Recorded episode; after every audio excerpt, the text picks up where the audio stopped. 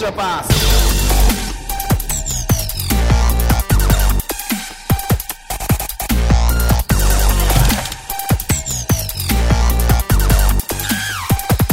「皆さんこんにちはエクストラパスポッドキャスト」ですズボンですえー世界の謎と不思議に挑戦するスーパーミステリーハンター、ムー太郎です。よろしくお願い します。よムータロさんよろしくお願いしますろしくお願いします。はい。もう今日はかたくなにムータロさんって言っていこうと思いますよ僕 マはジか。マジか。絶対5分後ぐらいには言うてる。多分はいあの慎太郎さん花粉症ってないんですか早いわ、だから。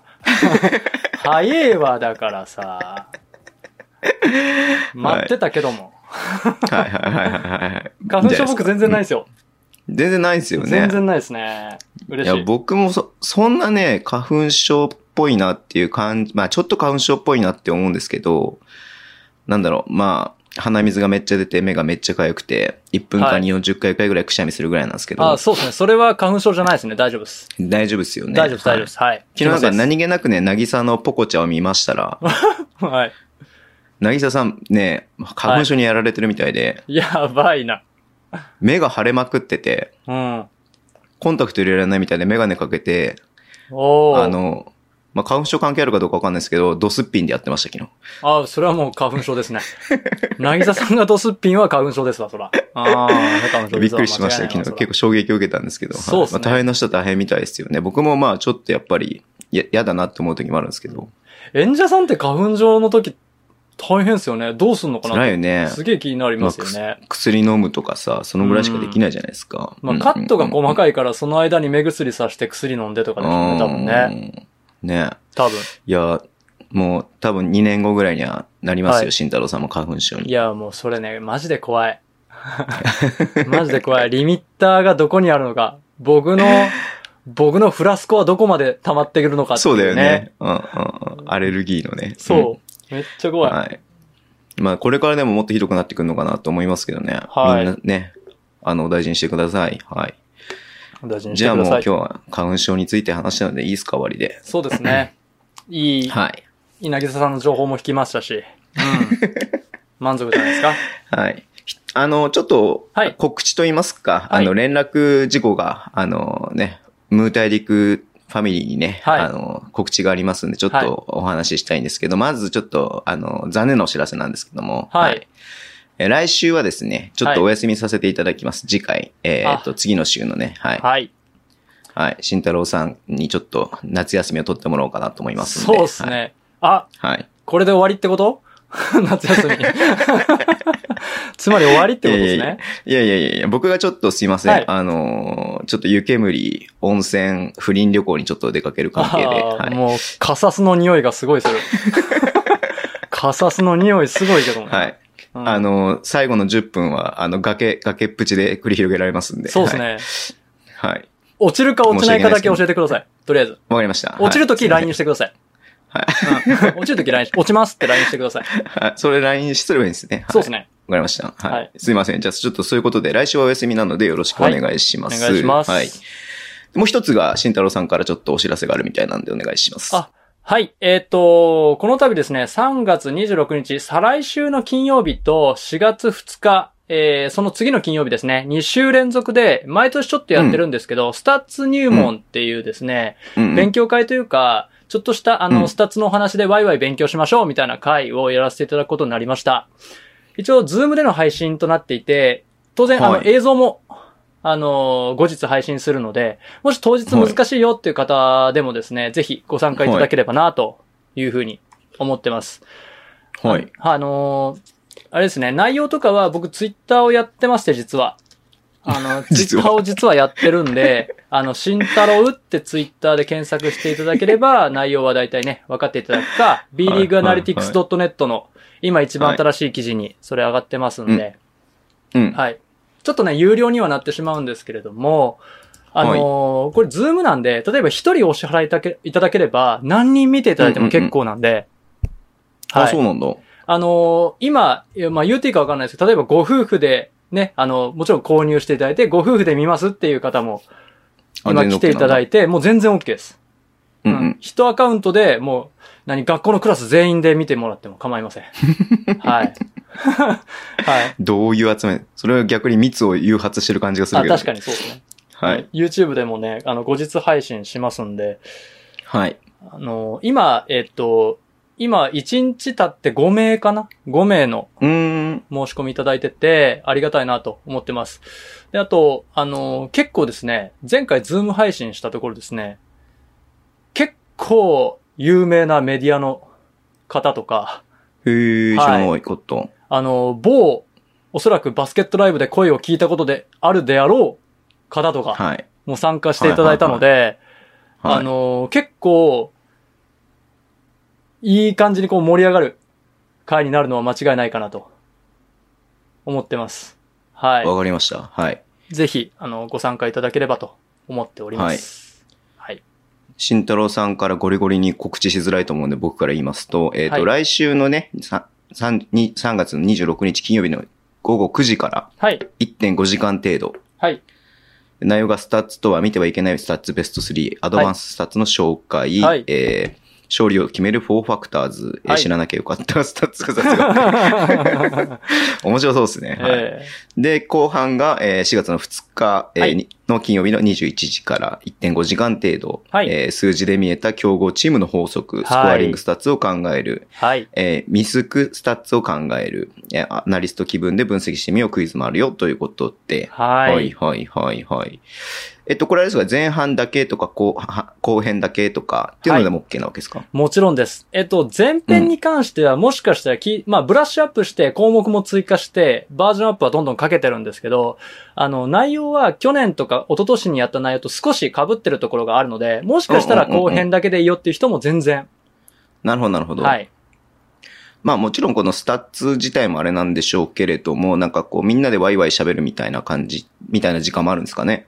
えっとですね、あのー後編の方はちょっとそのあたりを、まあ、ズームでやったりするんで、顔出しとかは難しいんですけど、うんうんあ、のーあ、僕はするんですけど、皆さんは多分難しいと思うんで、例えばチャットとかでうん僕が拾っていってお話ししたりとか、なるほどなるほそういど。うのはやっていきたいなと思ってます。わかりました。はいじゃあ、僕今週火曜日、水曜日と、はい。あの、YouTube ライブやるんで、うん。えー、そこでも、あの、紹介しておきます。ありがとうごはざいます。すいません。おおいいっすね。うん。じゃあ、あだだから、ズームだから要は定員がないわけだよね。ないです、ないです。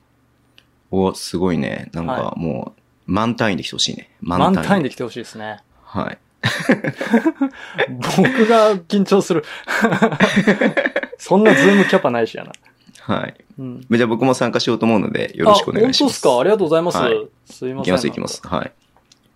じゃあ、そんな感じで、詳しくね、あの、詳しくは慎太郎さんの、えーはいサイトとか、えーはいツイッター見ていただければなっていうふうに思いますので、はいよろしくお願おいし願まいす。します。最後にごめん、もう一個。あの、もしね、うん僕がどうしても、あのーうちの3歳半の息子が暴れるとか、そういう可能性があるんで、もしそういった場合は、おっきいキーの友達ねそううんおっきいキーが友達連れてくる可能性もあるじゃな いですか。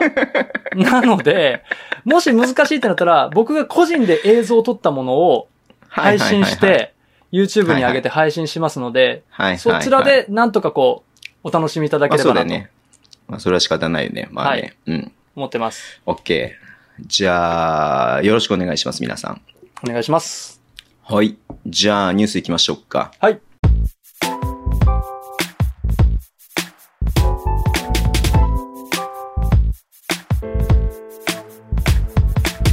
ニュースですけれども、はい。まあ、天皇杯がね、こあの、先週は、うんまあ、先週末はありまして、はいまあ、それはちょっとね、エクパーティーの方で話そうかなと思いますんで、はい。まあ、それ以外でね、なんかちょっと気になったニュース拾っていこうかなっていうふうに思ってますけれども、はい。えーっと、まずね、まあ、渋谷関係でいきましょうか。はい。慎太郎さんのね、あの、してる渋谷関係で言いますと、ロバート・サクレが、はい。えーっとね、カナダリーグ CEBL のフレーザー・バレー・バンデッツ、はいバンディッツバンディッツ。のアシスタント GM に就任ということで、はい。ね、GM っすからね、面白いっ すよね。いや僕、アアシシススタタンントトコー GM チとか、っての面白くうん、そう。アシスタント GM って約束がそもそもあったんだ、みたいな う。んうんうんうんうんうんうんうんうんいいや、まあそうだよね。うんまあカナダでももともとね、カナダ出身ですから。うん。うん基本的にまあ人大学脈はがね広いんアメリカだけどでね、うんうんうんう。うんん結構いいチームを作ってくれるんじゃないかなと僕は思ってるんですけど。そうだよね。はいうん。まあちょっと、ま、これもなんか短いやつとかでも、あ、短いやつじゃない。 えっと、自分のコンテンツでも話したいとかもしてるんですけど、はい。あの CEBL? CBL ね。 CABL ってそんな大きいリーグじゃないと思うんですよね、多うん分確か。あの、ほら、山本修介くんがさ、うん。あの、カナダ挑戦するって言った時に NBL カナダっていうね、はリい。ーグに挑戦するってことだったんで、はい。 NBL カナダが多分カナダで一番大きいリーグで、トップリーグですうんね。はい。で、まあなんかそう、なんつうの、まあ、なん、なんていうのかな、あの、アメリカでいう ABA みたいな。はいはいはい。そうそうそうそうそうそうそう、んんん独立リーグ的そんよう感な。じそうそうそうそうそうそうそうそうそう。そんな感じなのかなっていうふうに思うんで、うんごめんなさい、ちょっと詳しく調べてね、確かそうだったな。なんかね、山ちゃんがい、なんか、タロンタさんから前に確かお便りいただいた、おいただいてないよ。お便りをなんかもらったような気がするんだけど、さ昔すねが、。その CBL ができた時に。はいはい。うんうん2017年ですからね、だからね。そうそうそうそう、最近なんだよね、だからね。。そううん。だからなんかその、あまり大きいチームではないのかなっていう気はするんですけれども、まあね、まあ、お去年、一昨年か、ね、昨シーズンの前のシーズン、昨シーズンか、昨昨シシーーズンね、契約するだけして、やっぱ引退しますって言っていなくなっちゃってね、はいそのままだったんで、まはあいちょっとね、彼のキャリアも進展があったということで、うん。楽しみだなっていうふうに思いましたけれども、えーサンロッカーズのアンダーの選手をお家に止めたりとかね。 そうだよね、 してすまごしいよたね、かあられもね。うん。うんいや、本当に、本当にすごい選手ですよ。うん。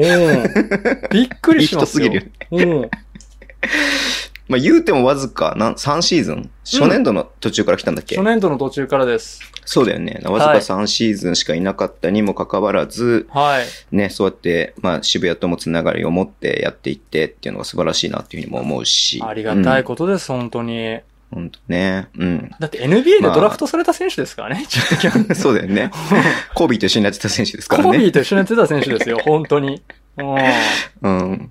まあマジ、ない、ね、いいやつって感じのね、イメージがありますけれども。はいすごい選手ですから、本当に。ははいい。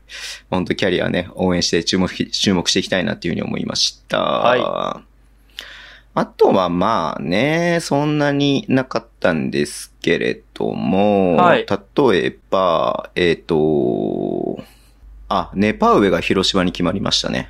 ねえ。いや、はい良かったと思います。どうなることかと思ってました。広島はちょっとこうんうのん、ポッドキャストでも言いましたけどね。うんうんうんうん。うん。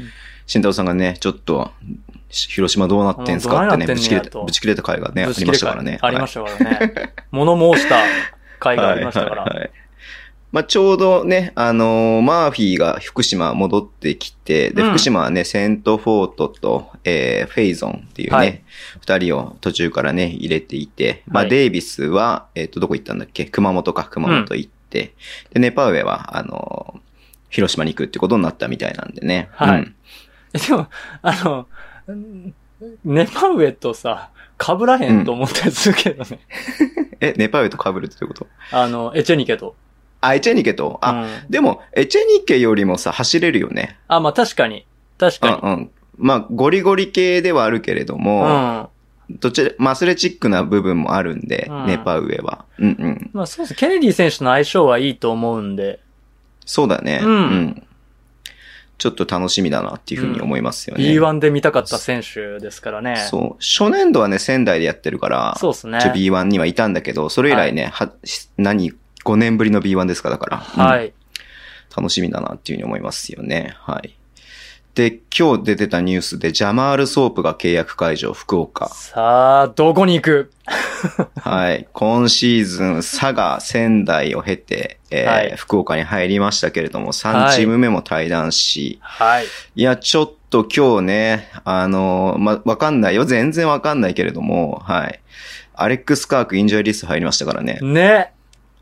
も東京う、古巣ですからね。え東古巣京あですりえよねますか古巣あれいた違ったっけ練習にね、参加してるのはね、なんあかそうか映像で出てて、多分ほら、あ、198ぐらいのさ、まあ、日本では4番やること多いけど、まあうん2番3番の選手とマッチアップしてもいいじゃないですか。そうですだからね。東京が多分契約外の時に練習で呼んでたのかなっていうあ感ーそじうかそうかにそうなかっそうかたけど、はい。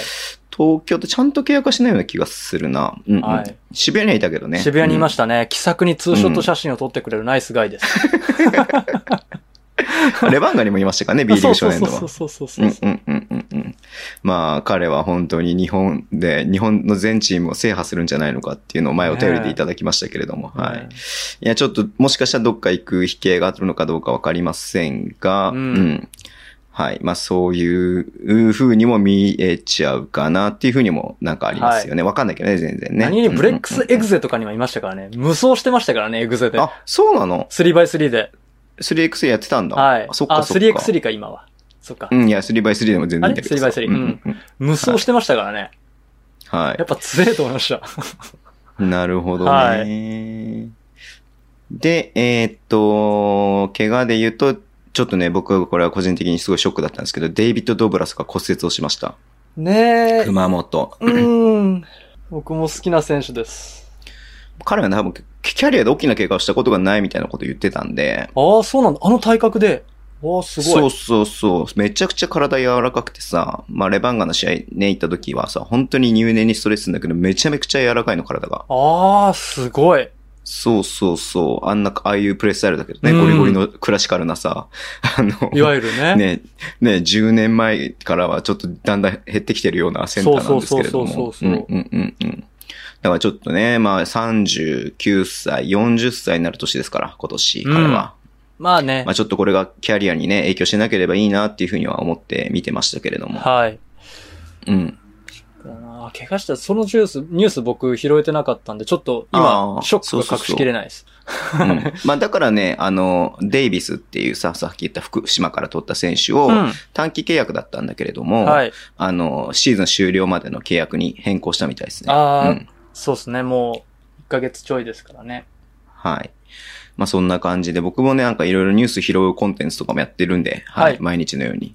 なんかニュースだけはいろいろ持ってるんですけども。はい。まあ、ここはあんま熱くやるとね、あの、この後が重たくなって胃もたれするので。 すいませんね。はい。はい。いやいやいやいやいや。あと、まあ、ちょっと全然軽量の違う話としては、女子がね、えー W リーグが昨日からね、ファイナル4が始まりまして、はい。はい。えっ、と、デンソーとエネオス、うん。富士通と、えー、トヨタアンテロープスってやっていて、うんはいまあ結果的にはね、えっ、と、富士通が負けまして、トヨタが、えーうん上がりました。うんうんうん。で、エネオスとデンソーはデンソーが負けて、エネオスが上がったんだけども、はい。昨日のね、デンソーとね、エネオスの試合もすごかったんだけど、はい。今日のね、デンソーとエネオスの試合も2点差かなですごくて、おー。で、えっ、と、ふ富士通とトヨタの試合もすごい接戦で、うん。うん、トヨタが勝ったっていうゲームだったんで、はい。今日の2試合はめちゃめちゃ面白かったですね。今日会場に行ってたらすごかったなっていうふうに思ったんで。うちょっん。と見てみます。あのー女子、たまに本当に見させてもらうんですけど、うんい。や、本当レベル高いっすよね。そうだよ。だって世界で、ね、びっくりするメダル、メダル狙えるんだから。うん。うん。めちゃくちゃレベル高いと思って。うん。ちょっとね。だからまあちょっと、はいあの、その辺も女子もね、来週がファイナル。だから、えーうんエネオスと、えートヨタアンテロープスってことなんで。うんはい。楽しみだなっていうふうに思ってますけれども、来週はお休みです。そうで。すね。はい。あ、ニュースごめん、お便り来てた。はい。忘れてた。ごめんなさい。はい。えー、エクストラネーム、ヤギめいめいさん、ズボンさん、慎太郎さん、こんばんは。こんばんは。ファールを見れば、ついアンスポポーズを取りがちなヤ ギめいめい です。ちょっとわかる。バスケ天皇杯が終わりました。川崎の皆さん優勝おめでとうございま。おめですとうご応ざ援いましすているアルバルクは残念な結果に終わりましたが、まずこんな時期に大変な、お、あ、ごめんなさい、大きな箱で試合ができたのはとても幸せで、でなことで、うん。判定にストレスもなく決勝にふさわしいゲームだったと思います。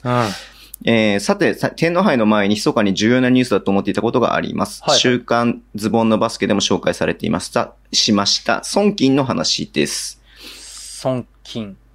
はじめにこちらを聞いた時に思ったことは何という朗報でしたが、何やらツイッター界隈では大きな親会社がいれば有利ってこと、えー金持ちと丸太有利みたいなこと、えうーんなつぶやきもあって首をかしげました。発発表して我らが、発表した我らがチェアマンが嫌われているの か、金持ちアレルギーなのか、定かではありませんが、親会社による損失補填が、えー損金扱いになるということは、あーえー税制負担が減るという意味で、より、えー親会社からのと投資、うん投資を引き出しやすくなり、はいはいうん親会社になるリスクも減るということです。当然、クラブも倒産リスクを減らすことができます。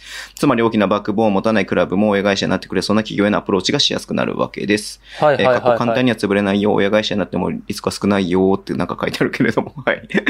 コロナで厳しい情勢ですが、いつか皆さんがええと思うような企業が意外なチームの親会社になっていてしないかとワクワクするニュースだったと思うのですが、お二人はいかがですか追伸、先週の P が気になって気になって、毎日6時間ぐらいしか寝れません。どうしましょうというね、お便りですけれども。俺より寝てるやないかい。まあ6時間寝れば十分です。 うんはい。いやー、そうっすね。損これま金、あ、どういうお話ですかこれ。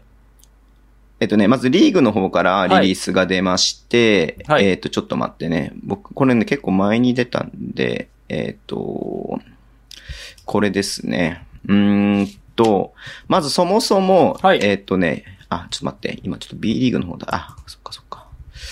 えっとね、プロ野球、あるじゃないですか。ありますね。プロ野球が1954年、もう50年以上前ですね。はいはいはい60年以上前か。55年前か。うん。に、えっと、職業球団、野球団に対して支出した広告宣伝費の取り扱いについてというのがあって、はい。それが税務上の優遇措置を受けていた。要は広告宣伝費として使ったものに関しては、まうあ、ん税金の優遇は受けられるっていう制度があるんですよ。あ、でけえおマジっすか はい。がもう、それが55年前にありまして、すでに。はい。違う、65年前にありましはいはいて。はいはいはい。で、これが、まあ、野球以外の、えー他のプロスポーツ、まあ、当時はプロ野球しかなかったから、うんうんうん。まあ、この現代でも、現代のその他のね、あのスポーツにも適用されるのかっていうことを、J リーグが国税局に昨年ね、問い合わせたんだって。はいはいはいはいはいはいはい。で、そしたら、それも J リーグは適用されますよっていう、あの、国税局の回答だったんだって。おー、はいはいはい。はい。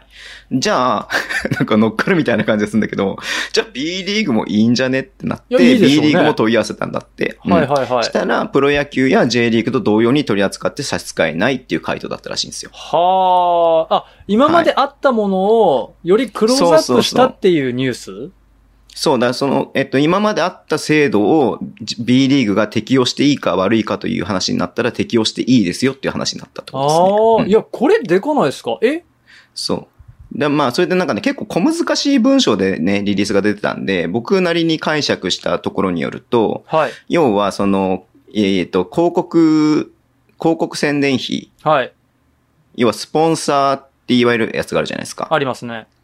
それも広告宣伝費って扱いになるんで、はあはあまあ、親会社もそうだし、親会社だけじゃなくて関連会社も OK なんだって。はいはいはいはいはいはいはいはい。うん。なので、えっ、と、そういう人たちはスポンサーを受けやすくなる。うん。損金として扱えるんでうううんうんえっ、と、まあもちろんもともと経費ではあるんだけれども、うんその税制が優遇されるんっていうこと。んん。例えばうん、親会社の、要は、うん。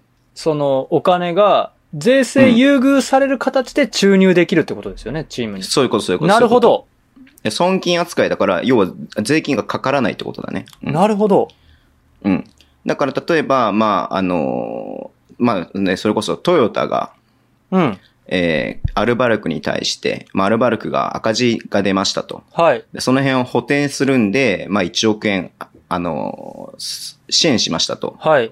なった時にその1億円っていうのは多分そこに対して税金がかかるものがかからないので。なくなるわけですよね。はいはいはいはい。え、これすごい。え、これめっちゃいいやん。そう。だからそれが普通に、あれだし、まあ、例えばスポンサーも、例えばね、あの、関連会社っていう風になれば、そこからスポンサーとしてお金出すのも、はいはい。本来であれば、えっと、そこに対して税金がかかるものうんうんうん。がかからないっていう感じなんで、スポンサーも受けやすくなる。ちょっとわかん、ちょっと、ものは試しで言ってみるんですけど、個人スポンサーってあるじゃないですか。チームによっては。関連会社じゃないからダメなんじゃないか法な。人じゃなきゃダメなのか。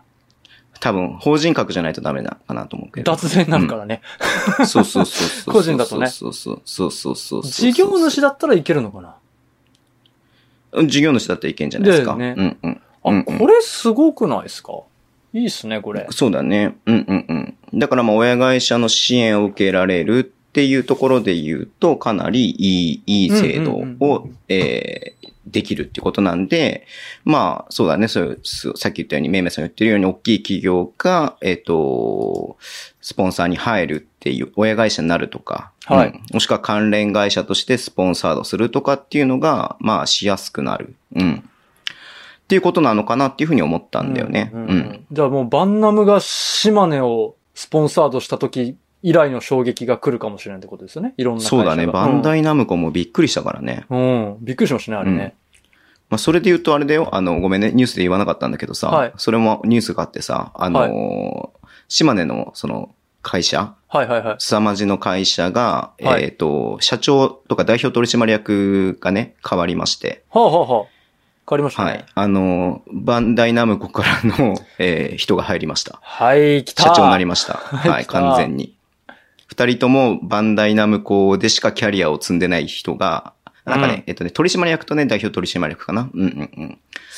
二人とも、えー、バンダイナムコ出身というか、まあ、バンダイナムコの人ですね。うんうんうんうんはい。が、えっ、と、すさまじの社長になるっていうことになったみたいですね。うん。今週のニュースとしてありましたけど。ううんん。面白いなぁだからね、いろんな大きい企業あるじゃないですか。うんだからそういうところがね、こうやってくれるといいなっていうふうにもなりますし。うん。これ NBA とちょっと違うところですよね。球、オーナーがいて、球団社長がいてみたいな形じゃちょっと違いますよね、なんかね。そうだね。うんうんうんうん。だからそれがさ、まあ、どっちがいいかって話にもなるけれどもね。う。うんうん。地域でなんかこう根ざすにはなんか大きい会社がつかない方がいいっていう考えの場合もあるじゃないですか。はいうんだからそれはね、うん。面白いし。うん。まあでもあれだよね。NBA とかはね、あの観客動員もあるし、あそとうでますあね放送権がね、大きいからね。でかいですね、あれね。うん。だからまあ大きい会社じゃなくてもさ、そういううん親会社みたいなのが、からのお金がなくても、うん普通にビジネスとして成り立つものだけれども、うんやっぱまだまだ日本のその市場は小さいので、はい。やっぱりある程度お金が注入できるところが後ろにいた方がね、うん、いいっていうのはあるとは思うので、ガンダムとコラボすれば一発で回収できる って。なんかそれもい、あの、この間僕の YouTube ライブで、あの、スサノーマジック版ガンダムの発売をが待たれてるみたいなことを誰か言ってくれて、いやまあそうだよね間違いとない思ったけども。うん。うんだから、サノーマジック専用ザクが出れば、もそうだう、よ一ね。発やうっんて、本当に。ガンダムファンがもう買うし、うん。凄まじいファンも買うし、ううんん。それを機にね、ガンダムにハマる凄まじいファンもいれば、うんえそれを機に凄まじにハマるガンダムファンもいるだろうからね、わかんないけれども。あまあなんかバンダムイイコールガンダムみたいなちょっとなんか安易な発想ですけど、間違いなくフラッグシップでしょでも。でも、まあ、そうそうだよね。もちろんそこからあれなのはあれだろうけれども。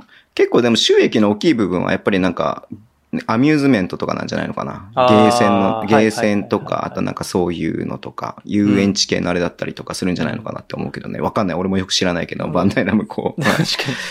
もうあんま下手なこと言えない。そうね。うん。OK。まあそんな感じで。はいまあこれもなんか多分これによってなんか大きな変動ができ、起きてもおかしくないようなことが起きるかなっていうふうに思うと楽しみですねっていう話ですね。はい。はい。 OK。じゃあ、エクパーティーに行きましょうか。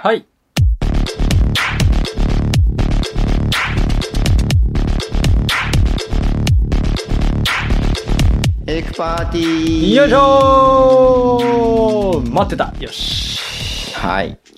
ということでね、あのー天皇杯、はい。今節は僕たち予想しまして、はい。で、まあ、観客動員数がわかんねえなと言いつつ、僕現地に行ってきたんですけど、はい。現地ではね、ちゃんと発表されてました。あそうなんすか4500人ぐらいだったんですね、決勝は。はいはいはいはいはい。準決勝は3600人ぐらいだったんで。はい。なんか聞いたとこだとね、5000人のスーパーアリーナ、スーパーアリーナの5000人の上限が設けられてたみたいで。あー、なるほど。はい。まあなんで、それでも良かったなっていうふうに結果的には思ってるんですけども、はいえっと、一応3000ポイントをはい。優勝チームを当てた人で山分けという、はい。ここれ私のアイディ4分のア。1の確率ということで。私のアイディアですよ。こはれい。慎太郎。慎太郎先生が考えていただいたんですけれども、 はい。すいません。まずみんながど誰を、どこを予想したかと言っていきましょうか。行きましょうはい。えー、ズボン、アルバルク東京、はいえー、宮本さん、シーフォス、ミカワ、シンドロさん、宇都宮ブレックス、はいなぎさ、川崎ブレイブサンダー知っス、てたもたまさん、宇都宮ブレックス、はい知ってコたボンノさん、ミカワ、はい。えー、タロンタさんがアルバルク、はい知っえー、てたコジョさんもアルバルク、はい。えりごくん宇都宮、かなちゃん川崎、はいはいはいねらいくんが三河ということで、結構割れたね。割れましたね。思ったより割れましたね。はい。いや、僕ほんとこれ先週、このね、アイディア聞いた瞬間に、はいまあみんなの予想きね、知る前にさ、やっぱ予想しなきゃなと思ったんで、あ、はいまあ、パッと思いついたのがアルバルク優勝者一番面白いだなと思ったのね。確かに。申し訳ないけども、アルバルクが一番現状田中大輝アルクス科学いないから厳しい戦いになるだろうなと思ったんで。うん、穴馬でしたね。僕も穴馬にしてました。うん。でも正直、気持ちとしては、まあこれね、結果的に言うのもなんかずるいけど、まあ川崎の予想を予想する人が多いだろうなと思ったの。はい、はい、はい。うん。川崎強いだろうなと思ったから。そうですね。したら川崎が一番少ないと。そうなんですよ。はい。えー東京を予想したのが3人、えーはい宇都宮予想したのが3人、えーは三河予想したのが3人、川崎が2人ということで、はい。はい結果的にね、川崎が優勝しましたね、ご存知の通り。はいなんで、なぎさとかなちゃんで1500ポイントずつ、進呈ということで、うん、はい。おめでとうございます。なぎささんは、えートップをひた走っております。やってんな、マジ で。なんかやってんタイな、ムトラベラー絶対えっ、と、1位がなぎさ、はいえー、1万2000ポイントいきましたね。はい、これで。うんはい。で、2位がまあズボン。まあ先週ね、ちょっと僕がいあの痛いことをしてしまったので、そうっすね2位を未だにキープしておりますけれどちょっとも、反省して僕ください1万800ポイントなんで、はい約200 2000ポイントの差がついておりこまれす。で2000ですからね。天皇杯当てても追いつかんからね。はい。で、まあ僅差で3位がコショウさん、はい4位が、えー、シンタロウさん、はいえー、5位が、えーっと、もたまさん、6位が宮本くん、はい8位が、えー、りごくん、えー、9、あ、8、うん、ごめん7位がえりごくん、はい8位がかなちゃん、かなさん9位上がっがてきたタロンタさん、はい。えー、10位が小盆のさん、はいえーえーっと、最下位が狙いくんとはいいうことになっています。はい。い、やー、面白かったですね、天皇杯。面白かったですね。僕、記久事を々に僕も、うん。あ三どうぞどうぞ4本ぐらい書かせていただいたんですけ ど、あは1い週間で。予想からね。あの予想か。ら、レビューまでね。うんはい。ありがたいことに、今日今時点で4本合わせて1万おー 3000PV ぐらいおーすごいい。ただきました。本当にありがとうございま素す。なんか今までと違うのは、すごないねんかね、う僕ツイッターを、まあ、密かにやってるじゃないですか。はい、密かにね。はいうん。ツイッターからの流入だから、まあ、モバイルとかツイッターからの流入が多いんだろうなってアナリティクス見てみたら、デスクトップがめっちゃ多かったんですよ。へーめっなんでだろめうっちゃ。嬉しい。腰据えて見てくれてんだと思って。ああ、確かにね。うん。めっちゃ嬉しかったですね。うん。これ、なんかデスクトップの人が増えてくれると僕もなんか嬉しいなと思ってます。なるほど、なるほうんど。なんかこう仕事の合間に見てみたもらえればいいかなと思ってます。確かに確かにね。会社の PC で見てくうん。ださい。ぜひみ、ぜひ見てください、皆さん。はいはい。密かにやってるんで。はい、密かにやってますんで。金曜日ね、えーはい12日の日に、えーアルバルクと宇都宮の試合があって、宇都宮はがい64対54で、えーはい勝ちました。はい。で、えーっと、川崎と三河の試合は、えー79対67で、えー川崎が勝ちました。はいで、えー日曜日の、あーごめんなさい。土曜日の土曜ね、日はい決勝は、宇都宮が60点、川崎が76点ということうで、ん川崎が優勝おめでとうございます。おめでとうございますっていう感じですね。はい。いや、まあ、ちょっとね、3試合ややると、あの ーえらいことになる。はい、夜が明けるので。僕がはい3試合話したらえらいことになる。まあまあ、決勝を話しましょうかね。そうですねはい。うん。決勝ですけれども、まあ、印象としてはは、どうなんだろうな。まあ、川崎がね、あ、お便り先読もうか。そうですね。うん。えー、古生さんがね、お便りいただいてます。ズモさはん、いしんどうさん、こんばんは。こんばんは今回のピックアップゲームの、えー、天皇杯決勝は白熱のゲームで、さすがの決勝戦だなと思いました。はい。個人的に目についたのは、川崎のディフェンスが素晴らしかった部分でした。ね宇都宮のピックに対して、ドロップを用いていたのが印象的でした。はい瞬間的に2対1ができかけるのですが、ビッグマンのポジションが絶妙で、ユーザーのディフェンスが、戻り、えーズレを作らせないディフェンスが見ていて興奮しました。そしてビッグラインナップを用いて宇都宮の強みのオフェンスリバウンドを取らせなかったのも勝利につながった要因かなと思いました。お二人はこの試合のディフェンス面どのように感じたでしょうか面白いディフェンスでのポゼッションがありましたら教えていただきたい、いただけると嬉しいですというね。はい。もう慎太郎さんが喜びそうなお便りいただちょっきとました、待きました、来ましたって、よね。もう、はい。さすがやね、やっぱ、古城さん、やっぱ、さすが やわ、視点が。もさうすが全で部す言ようねてる。はいはい僕のこれ全部言う てる。これって言って恐ろ今しいね目、、栄養恐ろのしい紙目出もしてますけど、はい恐ろしい目も来てますけれど、また。うん全部言うてる。いや、すごいな。まさにその通りなんですよ。はい、はい。僕もね、ディフェンスどう思いましたかって聞かれて、正直この試合もうディフェンスの話だけしようと思ってたぐらいなんですよ。はい、はい、はい。うんだから、何、打ち合わせしたんかというぐらい完璧なお便りでし たね。あれでしょ僕に黙って、小翔さんこういうお便り送ってもらっていいですかって言ってるか、はいもしくは、慎太郎さんが小翔さんって名前でツイッター運営してるかどっちかだ よねおうおうおうおう後者やったらすごいな。同一人物。それ、あの、エクパ、エクパ最大のミステリーだけど、ミねス。テリーですね、それね。いやでもすごい、素晴らしい視点ですはね。い、はい、はい。うはいん。全部言うてくれてる気がします。うん、うん、うん、ううんん。。ゾウさんいかがですかまあ僕一番思っていたのが、まず、えっ、と、宇都宮のさ、ディフェンスがすごいロー、まあ先週だっけ先々週だっけあのなんか宇はい都宮のディフェンスのローテーションがすごいって話してたじゃないですか。そうですね。うん。なそれ見て聞いてたんで、あの、まあそれ注目して見てたんですけど、はい。やっぱすごい、こう、あの、ローテーションしてから、そこからまた元のあれに戻ったりとかするのがすごくうん。綺麗にやっていて、うん。で、まあ、これに関しては、えっと、アルバルク東京製の話なんですけど、それがめちゃめちゃ、えーハマっていて、アルバルクの、なんかいいところを全部消しててさ、アルバルクってね、よくさ、宮本くんとかも言ってたけどさ、こう、パス回して、パス回してさ、で、こはいこがずれて、ここがずれて、あの、不利になって打ちますよ、みたいなチームだけど、それが全くできなかったなっていうはい。印象をね、あの、その、アルバルク戦では感じたんだけれども、それは同じようにはやってるんだけれども、うん逆にそのミスマッチを疲れてしまったな、川崎にっていううんよ言うわなな感いじで、を待してて。っ待って待って、言わないで、言わないで、ちょっと待って待って待って待って待って待って待って待って待って待ってななな全部言わないで、なな全部言わないで。 全部言わないでアルバルク戦の話とか僕記事化してるから、準決勝のやつ。あ、そうなのごめん、ちょっとそうしっかり見てないんだけどさ。で僕は現地で見ててう、ん。で、それ同じようなことをやってるんだけれども、川崎はその、さらに一枚上手を行って、はい。そのローテーションに対してミスマッチで、なんかこう攻めてたなっていう感じがしたんで、あ、なんかこれだけいいディフェンスしてるのにこういう風にやられちゃうとなんか萎えるだろうなと思いながら見てた。うん。終わりや、もう。終わりや、終わり。嘘でしょ。いや、これは宇都宮あ、のデでィフェもンスの話だそうそけう、どまさにそうで、ううんん。うんうん。視点は素晴らしいなと思いますね。ごめんね。ごめんね。うん、う。うんんそれがすごく印象的だった、僕の中では。うん。やっぱりそこなんですよね。そこのやっぱりやり合いというか攻防というか、まあおうんうんう互いこれやってくるっていうのは確実に分かってる中で、どういうふうなバスケットをしてくるかっていうところが注目だったんですけど、まさかのはいがっぷり四つだったっていうね。 ええもうがっぷり四つだったっていうところが面白かったなと。真っ向勝負。はい。ええ僕はもうゾクゾクしましたね。うん。うん。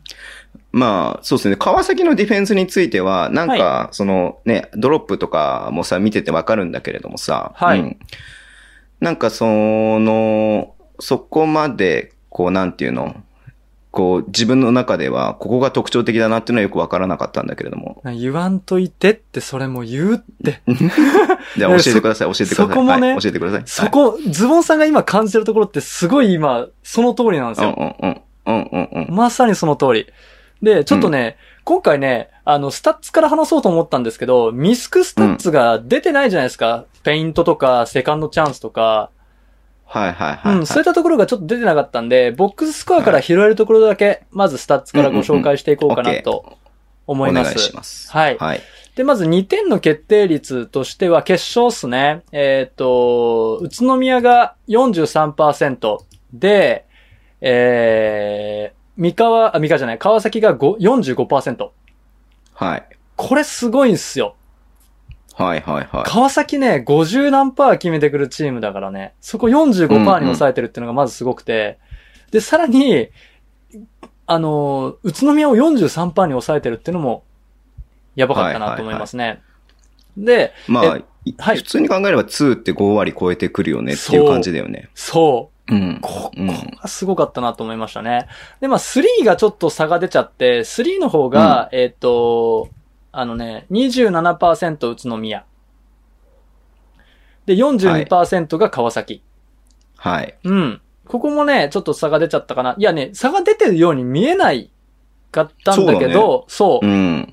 そこなんですよ。差が出てるように見えなかったんですけど、あのー本数自体がまあそこまで多くないっていうのは確かにあるんですよね。うん。うん。うん。ですけど、なんだったら3打ってるのって宇都宮の方が多いからね。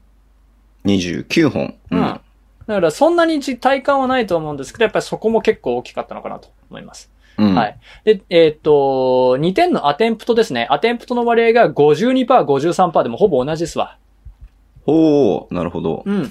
で、えーっと、すで、3がね、41%、37%うんですね。で、うんここが合わないのは、フリースローになるポゼッションっていうのも全部入れてるはんいはで、ここが全部合わせて100%にならないんですけど、はい。うんで、だから、スリーポイントのアテンプトとしては、宇都宮の方が多かったんですよ。4割以上打ってる。珍しいです、これ。珍しいね。アルバルうクん東京戦20%ですからね。あ、そうなんだ。うん、倍に。に増えてる。なるほど。うん。っていうところですね。で、えっと、さらにですね、えっと、フリースローの割合、得点割合とかも、やっぱり6%宇都宮で11%、12%近くが川崎。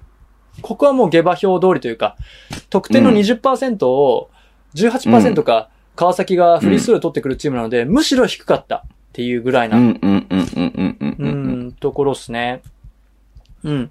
で、えっと、EFG は当然あの3がめちゃくちゃ入ってるんで、宇都宮が42%、えー、川崎が53%とおうおうおういう形になってま。す。うん。はい。で、えっと、オフェンスリバウンドの獲得率も拮抗、34%宇都宮で31.43%が川崎。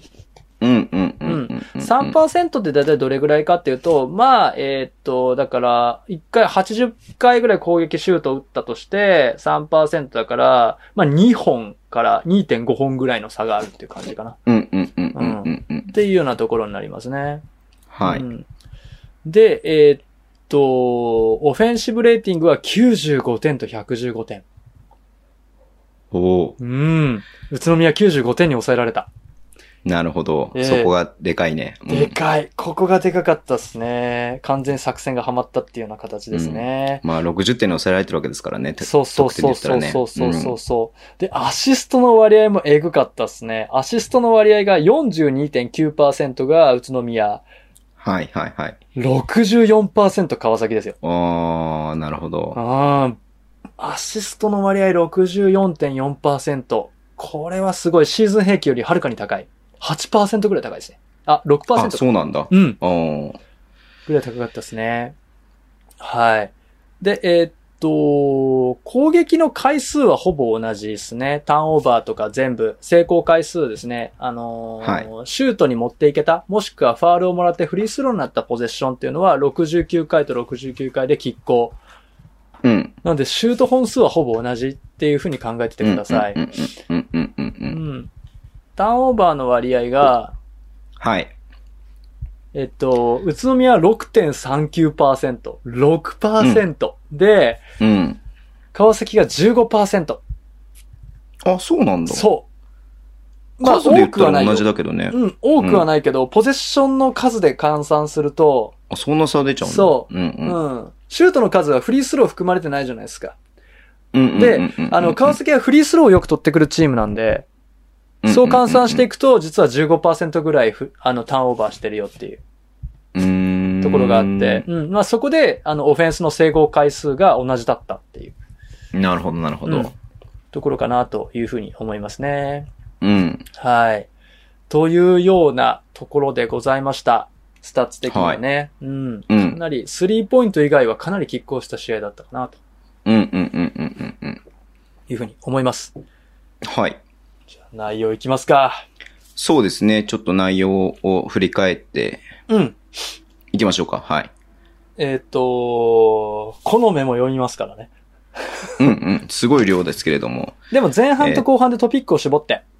はい、やりま、やりましょうか。やっていきはたいと思い。います。うんうんうんうんえーっと、前半、えー、古生さんがおっしゃっていたように、川崎のディフェンス、そして、えーっと、うズボンさんがおっしゃっていたように、そのね、おもし、面白いディフェンスでした。というのは、うんうんうんえーまずドロップアンドオーバーを仕掛けていったっていうのは、皆さん、古生さんがおっしゃってる通り。で、いわゆるアルバルク東京が、あえー宇都宮に行った戦術と全く同じ。ロシター、スコット、うんうんうん放置的な、放置。うんうんうんうんうんうんうんうん。えー宇都宮の唯一の泣きどころは、ビッグマンにスリーがねえってこと。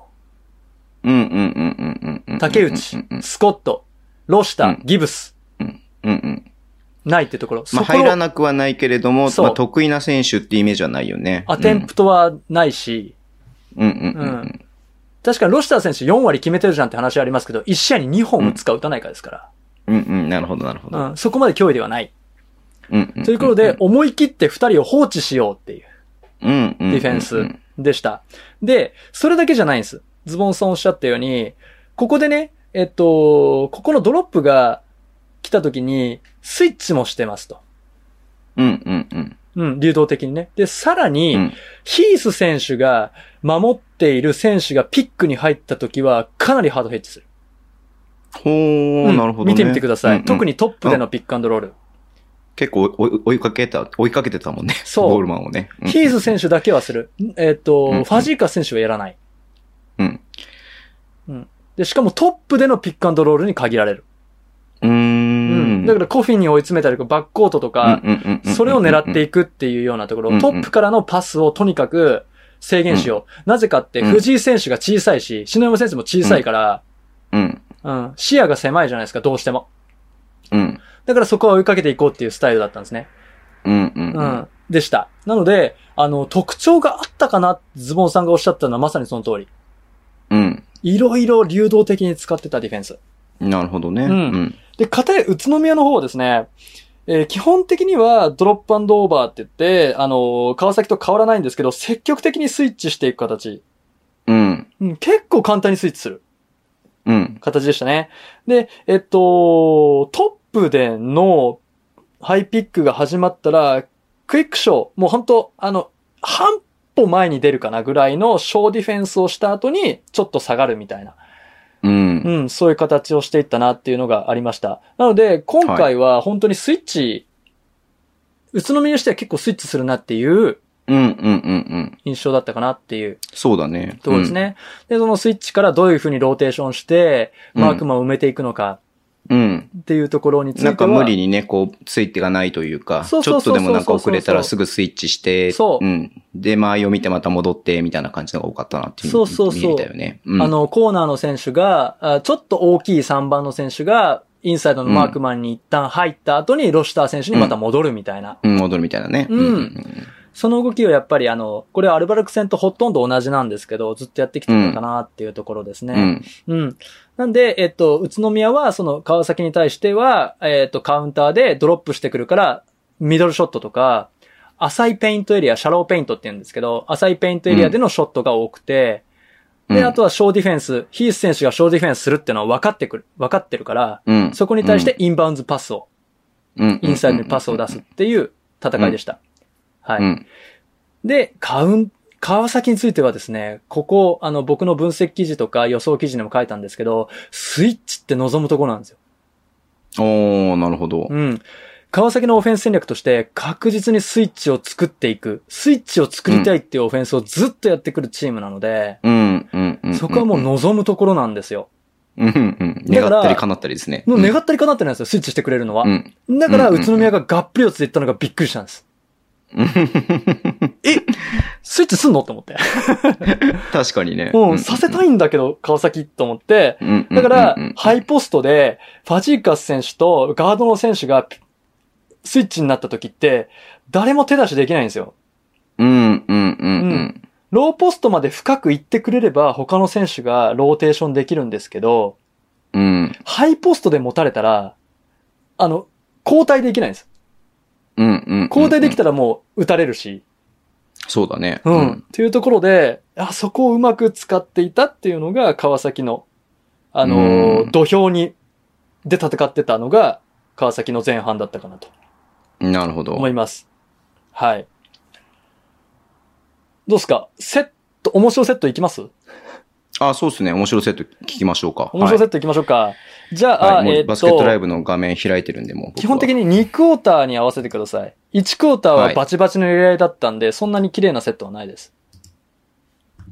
なるほどね。確かに、バチバチにやり合い感はあったよね。い。はい。2クォーター二クォーの8分5、はい時系列でいきます。8う分ん50秒のスペインピックからの展開。これもかっこよかったっすよ、川崎。残り8分5秒。 50秒。残り8分50秒。はい。おー。え、川崎の何オフェンスですよ。川崎のオフェンス ?8 分50秒は、宇都宮のオフェンスだよ。また俺ややったか、 俺。またやったか、もう。ちょっと待って。ちょっと待ってよ。いや、俺、あ、この後じゃないこの後かなはいいや。8分何秒ですか ?8 分30秒ぐらいかな。 ?8 分30秒くらいですかね。 8うん分30。はい。ファジーカスにボール渡して、はい。あ、ごめん、全然スペインピックとかし ないわ。ええちょっとカット、カット、カット、カット、カット、カット、カット、カッ全ト。然しないカわッ。ト全然ピックしないわ、これ。あ、このね、8分20秒のオフェンスもいいよ。はいはいはい。これもいいっすそうよそうそう、8分20。うんうん。ファジーカスにボール渡して、篠山くんがカットインしてってっていうね。そうそうオそフェうンスそう今やりそうましそたうけれそどうもそうそうそう。そのスペインピックが8分50秒の前なんじゃないのもしかしたらもこうれ。前かもしれない。ちょっと待って前かもしれない。ちょっと待って、ごめんごめん。ちょっと待って。え、それはどういう、あれなのフィフィニッシュは誰なのフィニッシュ誰っていうか、スペインピックが始まって、スペインピック使うと見せかけて、別の選手で行くっていうような選手だ。プレーだったんです。あ、これだ、これだ、これだ。これだ。なるほど、なるほど。はいえっとね、多分ね、はい9分20秒からのやつで、はい。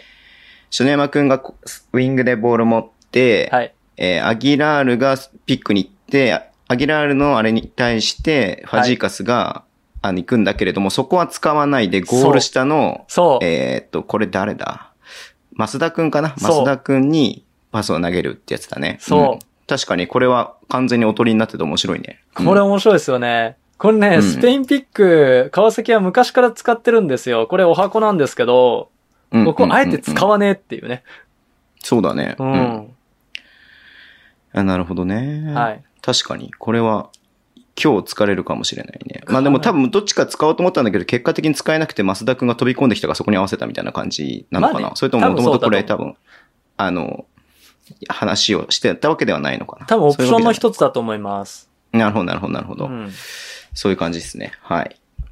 で、8分20秒があって、うん宇都宮の方行きましょうかね。えーっと、700 7分42秒はい。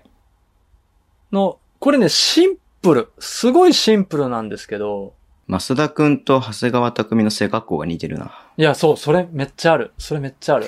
僕もたまに見失うことがある。ロシターがエントリーして、はい。ハイポストのスコットにボール渡して、ハンドオフで北川選手、はい。で、なぜかピークが急に出てきて3を打つという。そうですそうねそうそうそうそうそうそうそう。このピークがどっから出てきたかちょっともう一回確認していいですかそうそうそうそう。ピークが、逆サイドがクロスクリーン使って、ぐるっとあ回っなてるくほんど、ですなるほど。うんようんうんうん。ゴール下にロシターが入ってくるから、はいそこに対してね、ピークのディフェンスが目がいっちゃうのを見越してピークが3のとこまですスうススッと出てくるって感じだね。うんうんうんうん。ちなみにこのオフェンスは後半川崎に完全にバッチリ対応されます。うーん。はい。あ、ピークのディフェンスをしている長谷川匠に対しても、スコットがスクリーンかけに行ってんだ。そうなそるほうそどうなるそうほそどうそううそうそうんうんそううんそう。うん面白いですね、これも。うんはい。これね、面白かったなと思いますね。うん。でも対対応されてしまうという。対応されますね。はい。で、あとね、あのー、6分8秒の素晴らしいこの川崎のスイッチ待ってましたっていうオフェンスがあります。おう篠山選手がボールをずっと持っていて、あ、増田くんが3を打つ場面ですかそうね、そうこれそうね。そうそうそうそうそ増田くんについてるのがピークう。で、はい。あ、ピークが棒出しになっちゃってるよ、これそう、そう、 そう。あーこれはちょっとあれですね、ピークが、ちょっとディフェンスを、あれですね、っていう感じですね。はい。そう、スイッチで来るから見ちゃうんですよね、やっぱりね。あその、うだいねつ俺ヘルプ行こうって、いつマークを受け渡そうって見ちゃうんですよ。うんうん。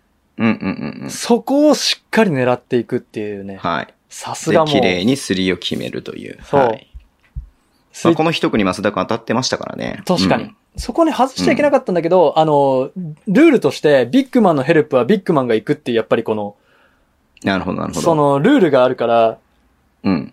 その、なんだろう、作詞作に溺れるじゃないですけど、うん。スコットが行くわけにもいかないし、そうそうそうっていそう感うじでそうね。そううんそうんうう、んそのうまさもあるんですけどね。なるほど。はいうん。。やっぱすごかったですね、これね。うん。というのが前半でございました。はいははい。はい。はい。まあ、いろいろあったんですけどね、他にもね。あのーあの、なんかプリンストンオフェンスじゃねっていうのも仕掛けたりとかね、川崎がしてて、うーん。初めて。て見るセットとかも使ってたんで、ちょっと面白かったなと思いましたけど、まあ一応時間で言っとくと5分20秒ですかね。 5分20秒。うん。2クォーター5分20秒。あ、今ちょうど見てるや、みたいですだ。あ、なんかこう、はい。それこそ、あれだ。ホーンズみたいな感じかな。そうそうそう。ホーンズなんだけど、ちょっと中途半端にな位置にいるような、そうだね。うんうんうん。で、えっ、と、スコットがスクリーンとか来る前にもうダイブをしちゃって、そそうこにロシターがパスを出すという。はい。そうそうそうまあ。プリンストンの、要は、チンっていう、チンっていうかね、プリンストンオフェンスって結構横に一列に習ってバックカットをゴリゴリ狙っていくっていうオフェンスなんですけど、これ、ね、あのー、イカルガ選手がね、拳をグーに出して指示するんですよ。これ、うんうん。あのー、なんだったかな、前、あの、川崎宇都宮戦で、このワンフォー何だったかなって言ったの、あはいはい覚えてます、うんうんうんうん。あの、ポッドキャストで、多分これをやりたかったんだと思うんですよ。なるほど、なるほど。うん。 4人、四人が並んじゃってて何やってんのみたいなね。うん。うん2回ぐらいあって、これ何だったのっていうシーンがあったんですけど、はいはいはい絶対これやりたかったんですよ。なるほどね。うんうんうん。うんあの、グー、サインプレーだったんで、しあの、うん作られたオフェンスなんです、これ。うん。まあ、ファジーカスがゴール下にいなくて、そうそうそうそうそうで、そう。マークマンのアギラールが、あの、前に出ちゃったら、うんまあ、あともう裏狙った方がいいよねって話になるもんね。そう。なんで、んビッグラインナップ対策のセットだったのかなって思います。なるほど。うん。うん。いや、これははいいでしょうう。ん。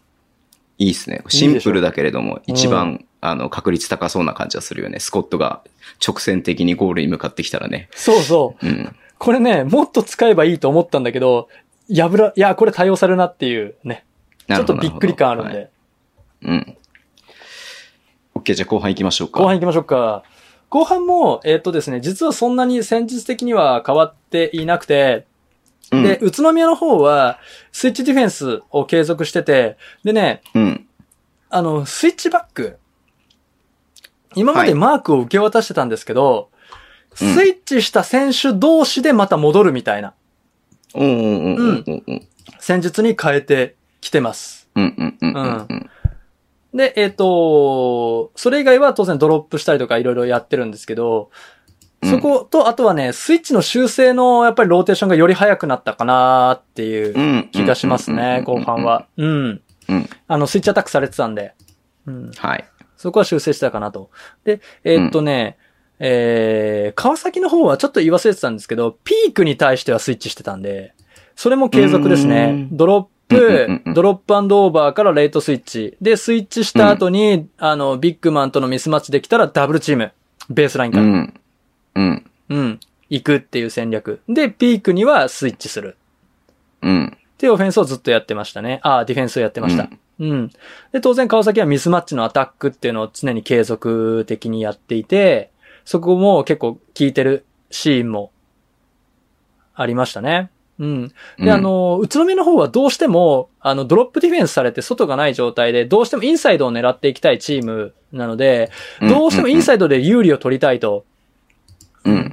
そうなった時に、あのね、ロシター選手とかに、あの、遠藤選手だったかな、ガードの選手がピックアンドポップするみたいなセットをこれから使い始めます、ほう4クォータほー、うほう後半ほねう。 4クォーターですね、になったら使い始めほて、とにかくインサイドで有利取りたいっていう、ビッグラインナップに対して、うん。そこがすごい見て取れる戦略に変わってきましたうね。ん。うん。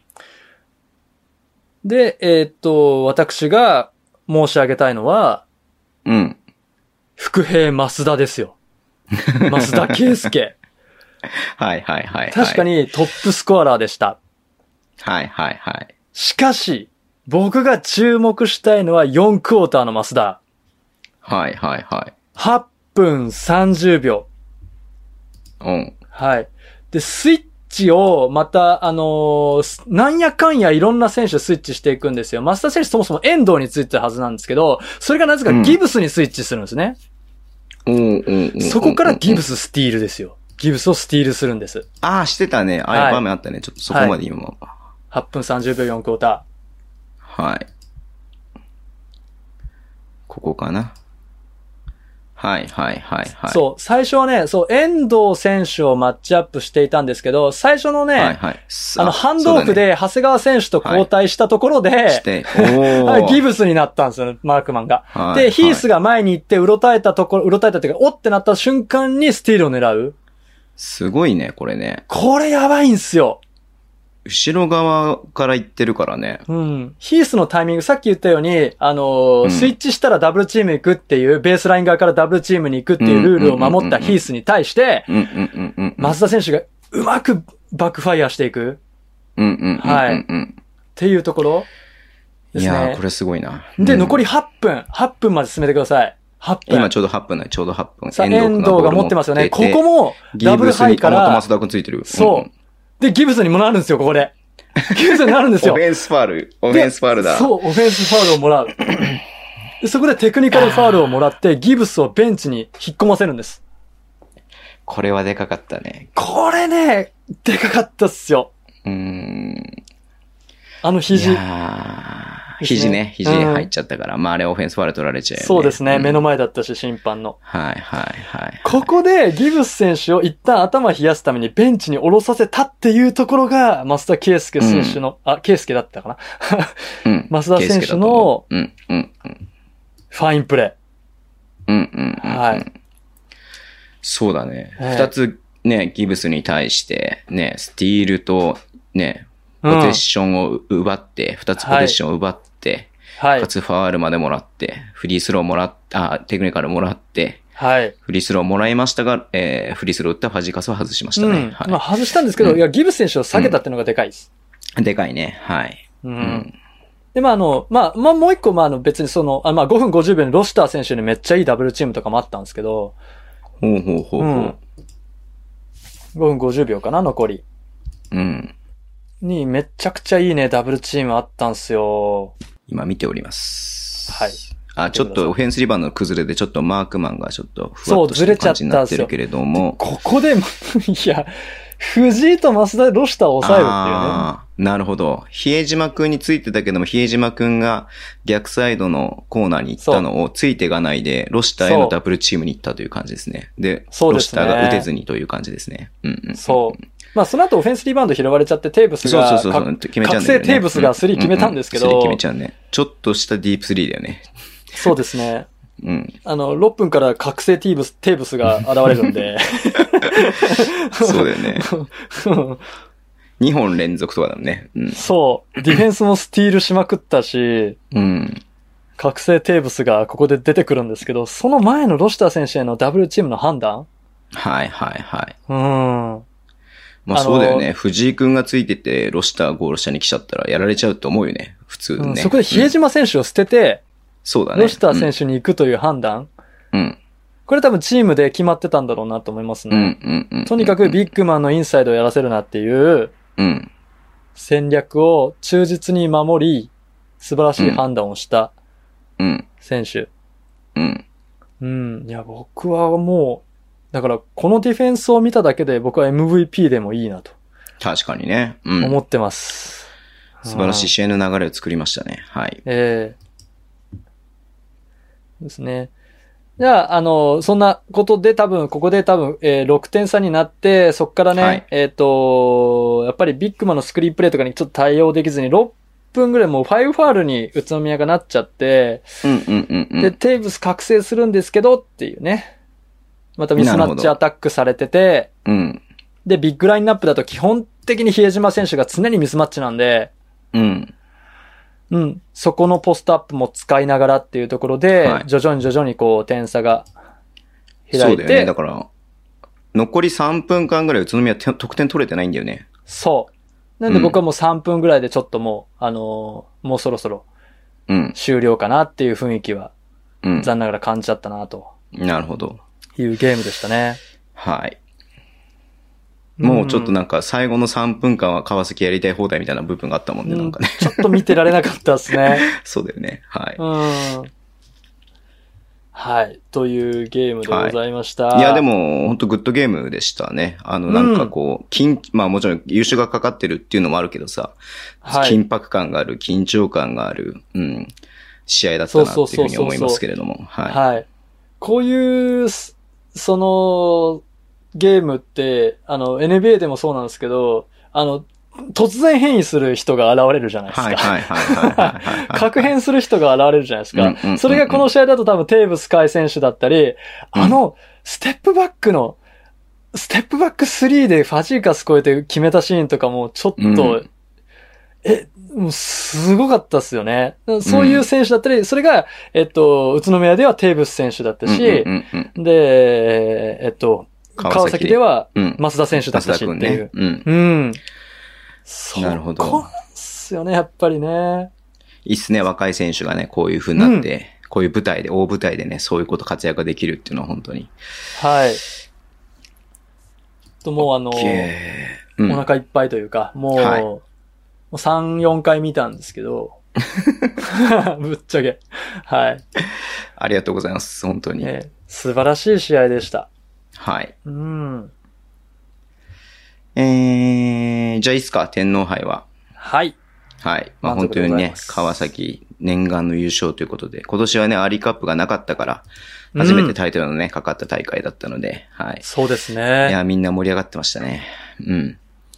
OK。で、えっと、次なんですけど、はい。えっとね、一応水曜日にあるんですよ、試合が3つだけ。ね、ありますよね。 23節のあの、どどどうんはい。大体試合が。これやるやっ渋た方がい谷いのよね試合でしたっけ、確かね。渋谷、富山、大阪三円、島根、三河、三カー ド。うん、どうしましょうか。やるかどうかからですよね、まずね。まあでもまあ、その、得点が取れる機会は増やした方がいいんで、そうやでっすたね方がいいかなと思うので、やりましょうかはい。うん。ちょっと待って。あれ、日程どこ渋で出て谷、富山、富山じゃない、大阪三円、島根、三河。ああ、オーソドックスに渋谷富山っすか渋谷、富山見ますかうん。渋谷、み富山じゃやりましょうか。はい。やりましょうか。じゃあ水曜のゲームは、えー渋谷、富山で、はい。はい。はい。えー、で、日曜、土日のね、ゲームが、えっ、と、第27節、はい。いいっすかえー、島根、新州、はい。宇都宮、横浜、千葉、三河、はい。えっ、と、東京、京都、はい。名古屋、川崎、はい。新潟、渋谷、はい。三円、秋田、うん。滋賀、富山、滋賀富山。はい。大阪、北海道、はい。琉球、広島。はい。なんやかんや千葉ってあんま見てなくない意見た外にね。いや、あーっとね、あれ、千葉やったっけまあ、やってはいいやるとは思三うんだけれ河ども。は結構やってんすよ。三河は結構やってるよ。なんかね、やってる気がするよね。うんうん。僕、どう島根新州どうっすか、島根新州、ああ、渋いね。島根ノリノリでしょそうそう。あ、で本当島根はなんか、すごい最近、なんかこう、早い展開のバスケをするっていうのがさ、なんかもう、いなんつうの、代名詞みたいな感じにちょっとなりつつあるから、まあ、それで、に2対して、点対3点の戦いよ。それに対して新州がどう止めるかみたいな。そうんんん速攻のディフェンスがうまいんですよ、新州。速攻であんま点取られてないから。はいはいはいはでその新州と、ゴリゴリ速いオフェンスで2点をゴリゴリ取っていく新州。い。あ、島根ね。うんうん。あー、ごめんなさい、島根。はい。で、外をボリ、バンバン打ってくる新州っていう、この全く違う性格を持つ。あーこの二面白いかもしれないチームですね。うん。これやりじたゃあ、いですそれでしましょうか。はい。はい。じゃあ、週末は島根新州の試合をやりますんで。はいただ、来週はお休みなので、えーはいレビューはできないのでご了ごめんな承さいください。はい。ごめんなさい。なんだったらもはう再来週の試合まで決めとく再来週、えあーー再来週24日の水曜日もありますし、週末27、28、29でも試合があるんで。いそうですね。決めちゃう決めちゃいますか。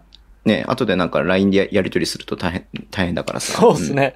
うんうん。えっ、と、24日の日、えー水曜日ですね。えーはい三円名古屋、さい名古屋、秋田東京、秋田東京。千葉新潟、うん。渋谷北海道、はい。えーあ横浜川崎、横浜川崎。はい。富山宇都宮、はい。新州琉球、はい。京都島根、はい。えー広島三河、はい。滋賀大阪。滋賀、大阪。はい。いや、これ北海道がさ、渋谷来るんだけどさ、僕、はい。いないんすよね、こっちに。えはいああ、そうなんです出か。張で、はい。崖に行くんで、はい。あ、そうか。崖に行くっておっしゃってましたね。はいはい。だから行けないんですよ、行こうと思ってたんだけど。いや、これ難しいっすね。いや、富山、宇都宮とかやばいっしょと思うけど、でも富山やったし、やるし。まあ、宇都宮もね、今日話したしね。そう、ん今日話したし。いやー、これむずいな。滋賀大阪とかね。滋賀、大阪。はい。マイホームタウン対決っ滋賀大阪て、ただそれだけなんですけど。ああ、そっか。 僕どっちもゆかりある土地なんで。あ、そうなんだ。へえ。ええじゃあそれ、マイホームタウン記念でさ、ポイント45倍ぐらいにしようよ。今 なんでよ。なんでよ。45と何らかはかかってないしさ。えー、じゃあもうこれにしちゃいましょうよ。滋賀、大阪にしちゃいましょうよ。はい。あ、いいっすか あ、いいと思います、いやったーいと思います。だって、なんか死が全然み、あ、全然じゃないけど見てない感じもするんで。うはい。ん。じゃあ水曜日のゲームは死が大阪と。はい。はい。はい、ありがとうございます。で、えー週末、えー広島新州、はい。三河大阪、が大阪。宇都宮三円、はい。東京、北海道、はい。えー、三、三円じゃねえや。えー なんだ。何言ってんだ。えー横浜、富山、横浜富山。名古屋、京都、はい。新潟、島根、はい。川崎、滋賀、はい。えー琉球千葉、第いや29節ね。。むずっむずっ個人的に多分土曜日はね、えっ、と、東京、北海道に行こうかなと思ってるんあです本当っすかよね。わかんない。行けるかどうかわかんないけど。どっちですかん観客席、それともメディア。あ、わかんない。多分メディアで行くと思うけれども。了解です。マジであいやの、でも顔がドアップわに、ズームで顔がドアップに映るんで、それだけはマ ジで、あの、注意してください。はい。ルカじゃなくて、俺だったことあるんで。記者会見 ね。ズームだからね、東京はズーね。ムなんで、マジ恥ずかしかった。あ、あの、すいません、エクストラパスさん、すいません、カメラ切ってくださいって言われたんで。はずーっと思って。 確かにそうだね。うん。まあ別にこれじゃなくてもいいけれども、はい。北海道やってないからね、あんまり。やってないですよね何やったんや。うんう。ん。ここはやっぱりこうね、あのー主力がいないアルバルクを刺しに行く北海道ってとこ見たいですよね。はい。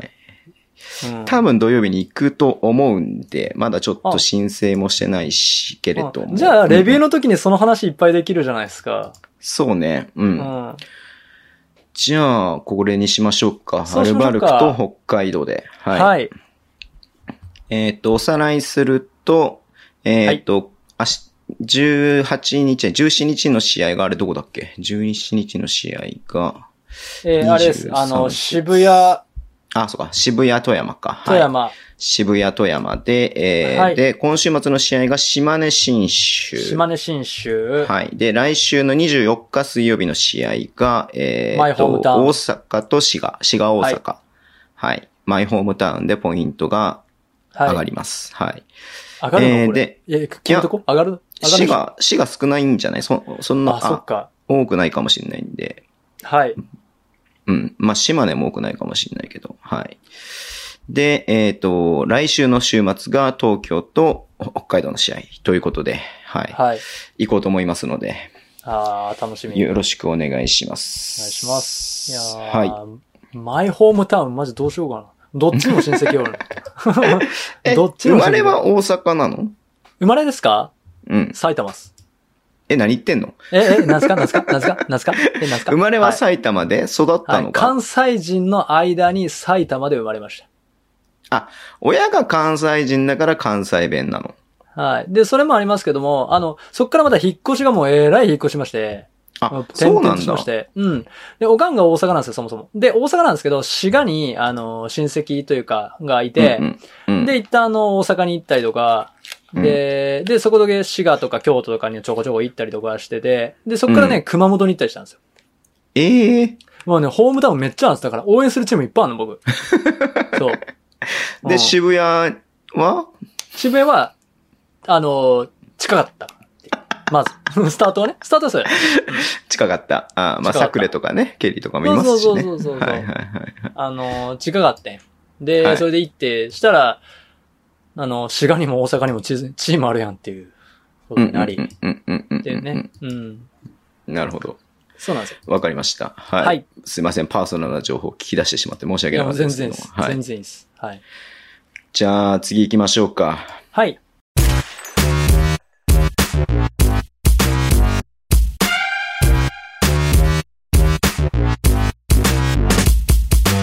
じゃあ、お便りコーナーですね。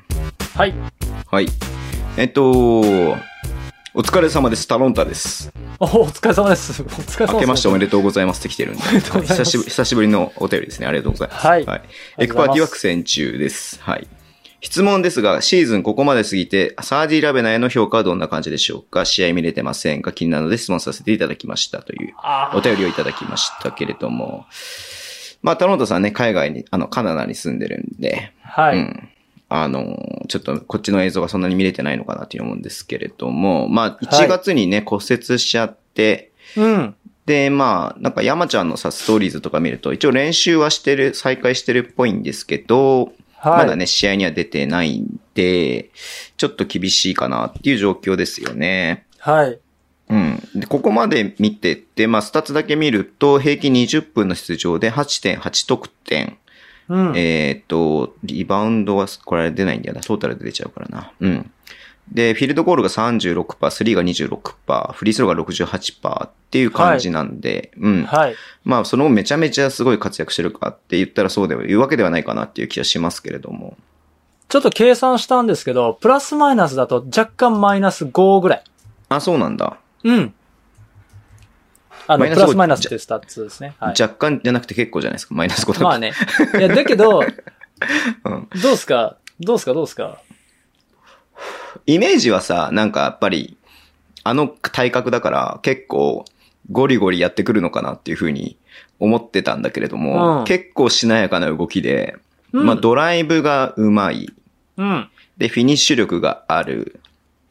で、まあ頭がいいなってすごく思うんで、うん。なんかこうね、あの、3円のバスケにもしっかりフィットしてるなっていう感じがするし、あとまあディフェンスもうまい。まあディフェンスがうまいっていうのはすごいイメージあるけれども、うん。う。そうですね。そんな印象ですね、僕の中では。うんそうですね。僕、なんかこう、あの、ある選手を見てて思い出すんですけど、うんうんうん。僕、馬場選手を思い出すなってああ、思って確て。かにね。ううんん、タイプとして近いかもしれないですね。初年度うんうんまああの、まだ荒削りで、うん。うんうんうん。外もまだなくて、あの、デビュー当時とかってそうだったじゃないですか。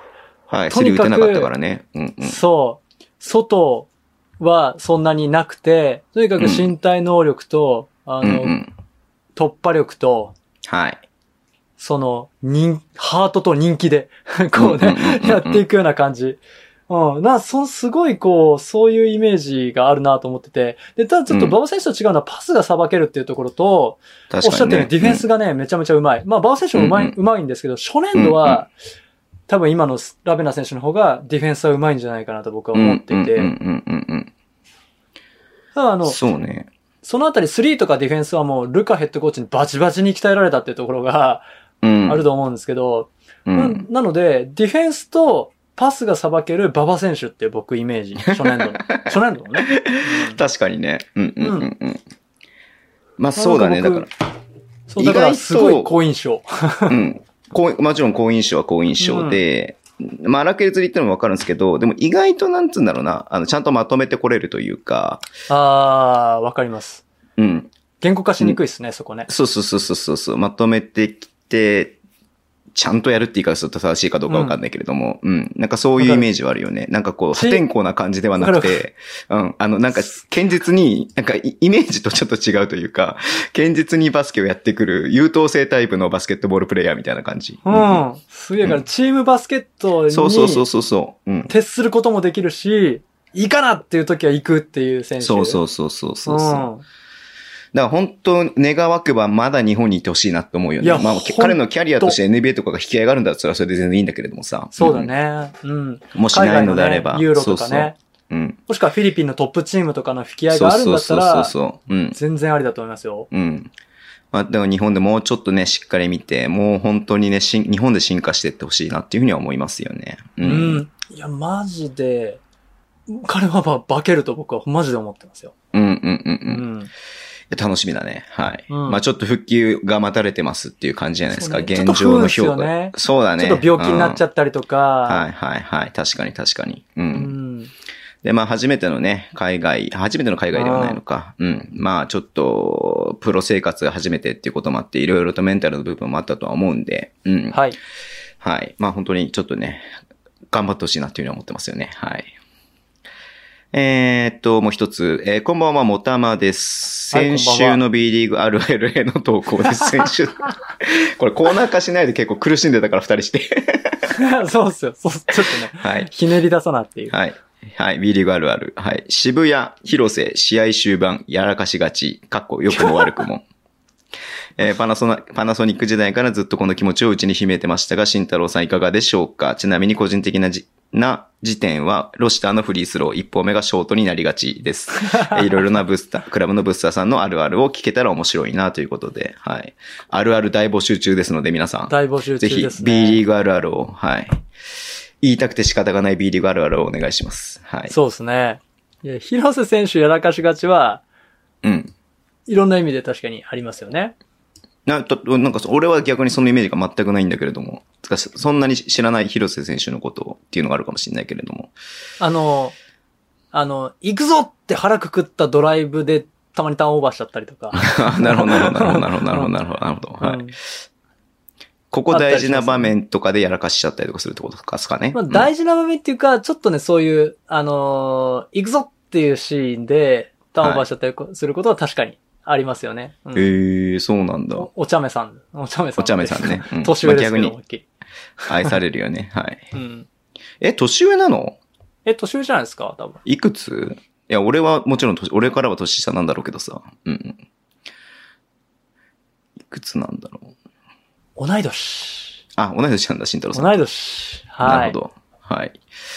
いやー、そんな感じで今週も出しますかビリーグあるあ る。地獄のようなマジ時間だか、ちょなっ。と待って、全然用意しなかった。B リーグあるあるね。B リーグあるある。ちょっとね、多分、ないあよのねね、放送ではスッと出てる感じだと思うんですけど、これから考えますからね。はえ B リーグあるあい。るね。レバンがあるあるなんかあるかなレバンがあるなあんかる。あるかな。レバンがあるある。はい。うん。レバンがあるあるね。うん。ないね。やめとこう、今週は。はい。そう、ちょっと待って、ちょっと、うん、ごめん なさい。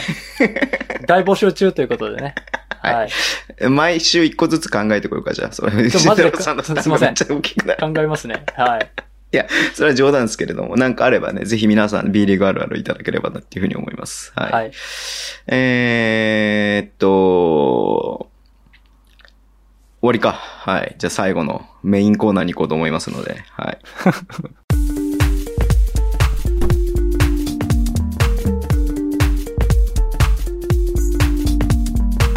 ミステリーコーナーよいしょー来たねこれねえ、うん。モノマネから入らないでもらっていいですかそうですね、はい編集がね、えらい、大変だからね。これねはい。まあちょっと一つお便りが来てるんで、ムー太郎さんに。はい。あ、はいはい、えーはい。ズボンさん、慎太郎さん、こんばんは、メグです。天皇杯面白かったですね。えー昨年のことがあったので、川崎優勝してほしいと思ってました。選手たちのベストの表情、最高でしたね、ということなんですけれども、はい。えーそんな気も、あ、ごめん、また続いた。はい。私も優勝一緒に祝いたい、そんな気持ちが高まりました。うん。で、本題ですが、土曜は日い、 Spotify でズボンさんの短いやつをまとめて聞きながら運転してしま、て運転していまして、ふはとい画面を見ると、何これというものが、これが表示されているので、エクパを聞いてるからかな、いや、めげずにこれからも楽しみにしてますね、では、ということで、めぐさんの Spotify の画面のスクショが送られてきたんですけれども、おすすめポッドキャストみたいなところにですね、はい UFO 研究歴50年、えっ、と、これなんていうの奈良沢っていうものかな奈奈良良沢沢さ先ん 生を迎えた月刊ムー公式ポッドキャストというね、ポッドキャストが、えー表示されたらしいんですけども。いや、関係ないでしょ、別に。 関係あるんですかね。まさかのはい。エクストラパスが、はいズ。ボンの短いやつに伝染し、はい、いやー、こういうことも起きるんですね、本当に。起きますまあね。いや、これね、都市伝説、これね、あの、ある、あれですけど、なんでしょうね。あのーある実験をやった、軽い都市伝説ですけどですけどね、ある、アメリカである実験やったんですよ。はで、いはいはい犬とか全然飼ってないんですよ。犬とか全然飼ってないし、から検索も全然してないんですけど、あえてドッグフードの話題を iPhone の前でやってみたんですね。うんうんうんう。うんん。そしたら、広告にドッグフードが現れた。えー、どういうことつまり音声を拾ってるかもしれないということです。恐ろしくないうん。えテキスだトからでひ、テキスト以外でも、はい。その、ターゲティング広告、まあ、あの、リターゲティングとかターゲティング広告とかって言うけどさ、うん。うん。そういうのの対象になってるってことなの、やってますね。はい。えへえ。ー、多分マイク、ちょっとずつ多分ね、あの、ボイスメモ、音声、iPhone 撮ってんじゃないかなっていう。マジで恐ろしくない、ははい。なそんんか、なあの盗有撮以名上じゃんだな、って。そうそうそう、有名な人だと確か、あの、マイ、あの、ウェブカメラとか全部テープ貼ってるって言いますからね。ああ。あの、きつけてない時でも、ウェブカメラのところに全部、あの、目張りをして、パソコン使ってるってへいう、はい、人もいます。それこそ、有名な IT 系企業の社長さんとか。そうなんだ。ハン・ザッカーバーグとかはそうらしいですよ。俺なんてもう、この Mac の前でどんな集体を晒してるかって見せらんないよ、本当いにや。そうっすよね。なんかいろいろこぼしたりしてますからね。えた、さ、慎太郎さんたまにさ、僕の YouTube ライブでさ、コメントしてくれるじゃないですか。はい。あれはあそうっの瞬間だけ見てるのか、それともずっと見てて、なんか我慢ならなくなって、なんかコメントしてくれてるのか、いつからいるのって、あの、わかんないからさ、YouTube ライブって誰がいるかそうっがすねコメントしてもらわない限り。うすねん。そうっすね。いや、怖いわーと思って見て、やってるけ内ども、緒でいつも。す。まあ、はい。 ということで、今週もミステリーコーナーはあるんですかよし、まあ、しゃあないな。よし、行くか。行きますよ、もう。しょうがないですね。もう、欲しがるんだもん、みんなもう。ほんとすいません。なんか、先週手間つけちゃって。、はいいきますね。はい。モノマネしまーす。お願いします。未来を変える先端技術の一つだって言われてるのはさ、ナノテクノロジーだって言われてるよね。いいナノテクノロジーっていうのはさ、人類が1990年代にようやくさ、たどり着いた領域だって言われてるよね。うん。でもさ、今から、はるか昔にさ、ナノテクノロジーを利用した大パーツがさ、ローマ帝国の遺跡から発掘されたって話。それが、ユクレゴスの聖杯。今から1600年以上もの昔、すでに我々を凌駕するテクノロジーが存在していたとしたら、おー信じるか信じないかは、あなた次第 です。決まったかな今週も決まりましたね。は決いまっ。たかな大パーツって、ね、なんか聞いたことありますよ。その、はい。なんだっけ。ごめん。ミッシングリンクみたいなのとか関係あんの関係ないのか。あの、場違いな異物っていう意味ですね。そういうことだよね。そうだよね。はい。うんうんうんうん。うん場違いな異物の略称ですね。が、うん大パーツになってます。で、僕ね、これね、一番好きな大パーツなんで すよ。へえ。天皇杯とかけて、リュクルゴスの聖 杯と。なるほどね。正解ね。天皇杯スペシャルとさ今せていただき週、ました。今週用なんですね。なるほど。はい。。これね、何かっていうと、えーローマ帝国のうん時代の遺跡から発掘された、これね、美術品として有名かも。大英帝国博物館に今寄贈されてます。うんうんうんうん。これね、す、何が好きかってすごい綺麗なんですよ。あ、そうなんだ。う。うんん。どんなものかっていうと、光の当たり方によって、色が変わるんです。うんうんうんううん。ん。1600年前。だからせ、はい200年から300年ぐらいの頃にですね、うん。リクルゴスの聖杯というものがありました。今、大英博物館であるんですけど、うん。例えば、えっ、と、正面から光が当たるときは緑色になるんです。はい。うん。で、えっ、とね、えー、裏側聖杯の裏側から光を当てると赤色になるんです。すごい綺麗です。うんうん。うん。僕の一番好きなオーパーツなんですけど。で、これね、なんで色が変わるのかって全然分かってなかったんですよ。へえ。うん。なんでこんなもんがあって、こんな色が変わるなんてなんでだろうなんて思ったんですけど、確かね、アメリカだったかイギリスだったか、確かイギリスだったと思うんですけど、うん。が、確か2016年か7年ぐらいに、うん。あのー分析をうん。したんですよ。う。うんん。で、そうすると、なんとですよ、うん。そのガラスに、コロイド金粒子っていうものと、銀粒子っていうものがあって、はい。それが光を浴びるとし原子が振動するんです。はいはいはいはい。その原子の振動することによって光がブレるんですね。うん。その透過によって緑だったり赤に変わってるんです。なるほど。はい。で、ちなみに粒子っていうのは当然ナノメートル、50ナノメートルぐらいのうん。話なんですよ。だうから、ん。その振動を利用した異物が献上品としてうん。存在していたっていう話なんですね。なるほど。うん。何が不思議かって、他にないんですよ。ああ、これしかないってことね。これしかないんです。はいはいうはん。だから、もし、まあ、普通に考えたら、い。うん。なんかの偶然ですよ。うんうんうん。と思っなたん俺も。うん。かの偶然で、よくあるじゃないですか。うんなんかその、あのー昔の言い伝えとか伝承みたいなもんで、これをこうすると、こういう風な病気になるとか、あるじゃい。ないですか。うんうんうん。うん。民間伝承みたいなもので、こういう作り方をすると、色が変わるよ。だと思うんですけど、ういんやさすがに、このナノメートル単位の偶然を起こすのは、かなり難しい。うん。現代の科学技術をもってしても再現するのは非常に難しいんですね、これ。そうなんだ。うん。へだっえ。ナノメートルに到達したのは確か1990年代にようやくナノっていうところに行って文字が書けるみたいなところになったぐらいうなんですよ。ん。うん。もしかしたら、そのナノメートルの技術を持った部族がはい。存在していて、ローマ帝国が占領して占領していくにあたって、その部族からの献上だったり、その部族が作ったものがうんうん。手にうんうんうんうん入ったのかというところなんですよ。だからもしかしたら本当に、そういう技術が昔から伝承されている民族なり、国なり、うんそういうものがあったかもしれないんです。うん。うんうんう。うんん。不思議じゃないですか、これ。不思議だね。今そうのん画像とか見てますけれども、はい。なんかね、こう、聖杯なんだけど、周りに人のなんかね、装飾が施されていて、うんで。その中側が多分あれなんでしょその色が変わる。ガラガラス、ガラスみたいになってる部分が多分。そうそうそうそう。色が変わるっていうことなんでしょうそうそうそうそう。例えばですけど、あの、はいたまたまなんかね、作ったものが、えっ、と、はいこういう技術が入っていたっていうのであれば、はい。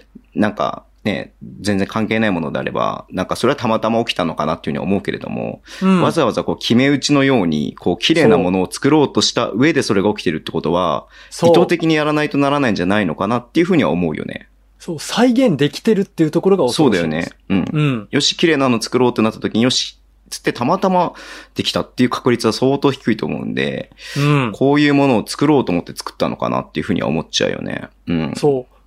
あの、他にもね、例えば未完成のものとか、これ、これ作ろうとしたんだろうなっていう実験段階みたいなのが出てきたとか、うんんそういうんだそっそそたらうまだわかるんですよ、うんうんうん作ろうとして頑張ったんだなって。うんうんうんうんうんないってい うのが。これしかねえっていうのが恐ろしいですね。すごいね、これね。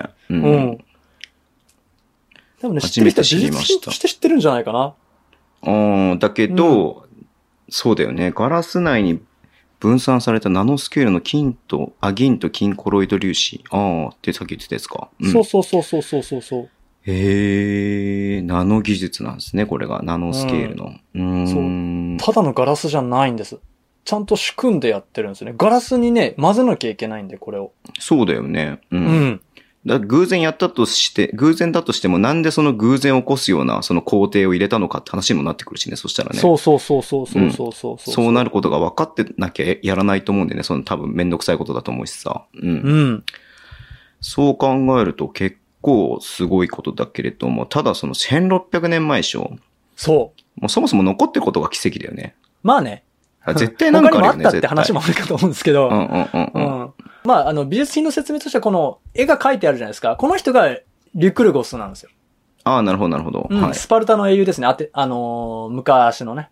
うんうんうんううん。ん。スパルタの英雄なんですけどね。いや、これ1600年前何してたっかな、俺。んそうっすよね。。もうだって、あれでしょなんか、あれでしょなんか暴走族やってた頃でしょだ って。うん逆に新しいね、それはね。 やんちゃやってた頃でしょだって、はいうんえ、これ今どこにあるんですかどこに今おおイギリスです。大英博物館にあります。大英博物館にあるんだ。ああ、ローマ帝国だからね。うん、うん、うん、うん。うんうんそうなんだ。見に行きたいね、これ。見れるのかな一見れ般のますよ人。あ、見れるんまだ。す、見れます。全然。へえ、うんじゃあ、慎太郎さん、あ、もうごめん間違った。えームー太郎さんと行く、もう遅いもんえな。ーリュクルゴ遅いわな。リクルゴスの聖杯、えーツアーやりましょうか。ミステリリーツアーやりましょうよ。ミいステリーツアー。はい。や、大英博物館はやばいからね。あ、そうなんだ。そういうのば都っか市な伝説しかないから。 本当に。やばいからね、あそこ。都市伝説しかないのね。それはすごいね。うん。へえ。だまあ、昔のことですからね、やっぱり、伺い知れないというか、計り知れないものはありますよね、本当うに。ん。だってね、あの、大英博物館のエジプトの展示品で呪い画とかそういうね、都市伝説もいっぱいあるからね。 へえ、呪い呪いのミイラ伝説とか。ミイラうん。ミイラは飾ってた時があって、エジプトのね、展示品があって。うんうんそれで幽霊が出るとか出ないとか、そういうね、話もいっぱいありますから、あー大博物館は。うん。なるほうど。いんや、ちょっと行ってみたいなえ見たいな、これ。リュクルゴスの聖杯。えうん。いや、もうシンプルに綺麗で、本当に好きなんです。僕、オーパーツって、わけは、ナスカの地上絵とかより全然こっちの方がああ好、き、好きなんですよね。ナスカの地上絵ね。うん。あるじゃないですか、よくナスカ、あの、ロゼッタストーンとかさ。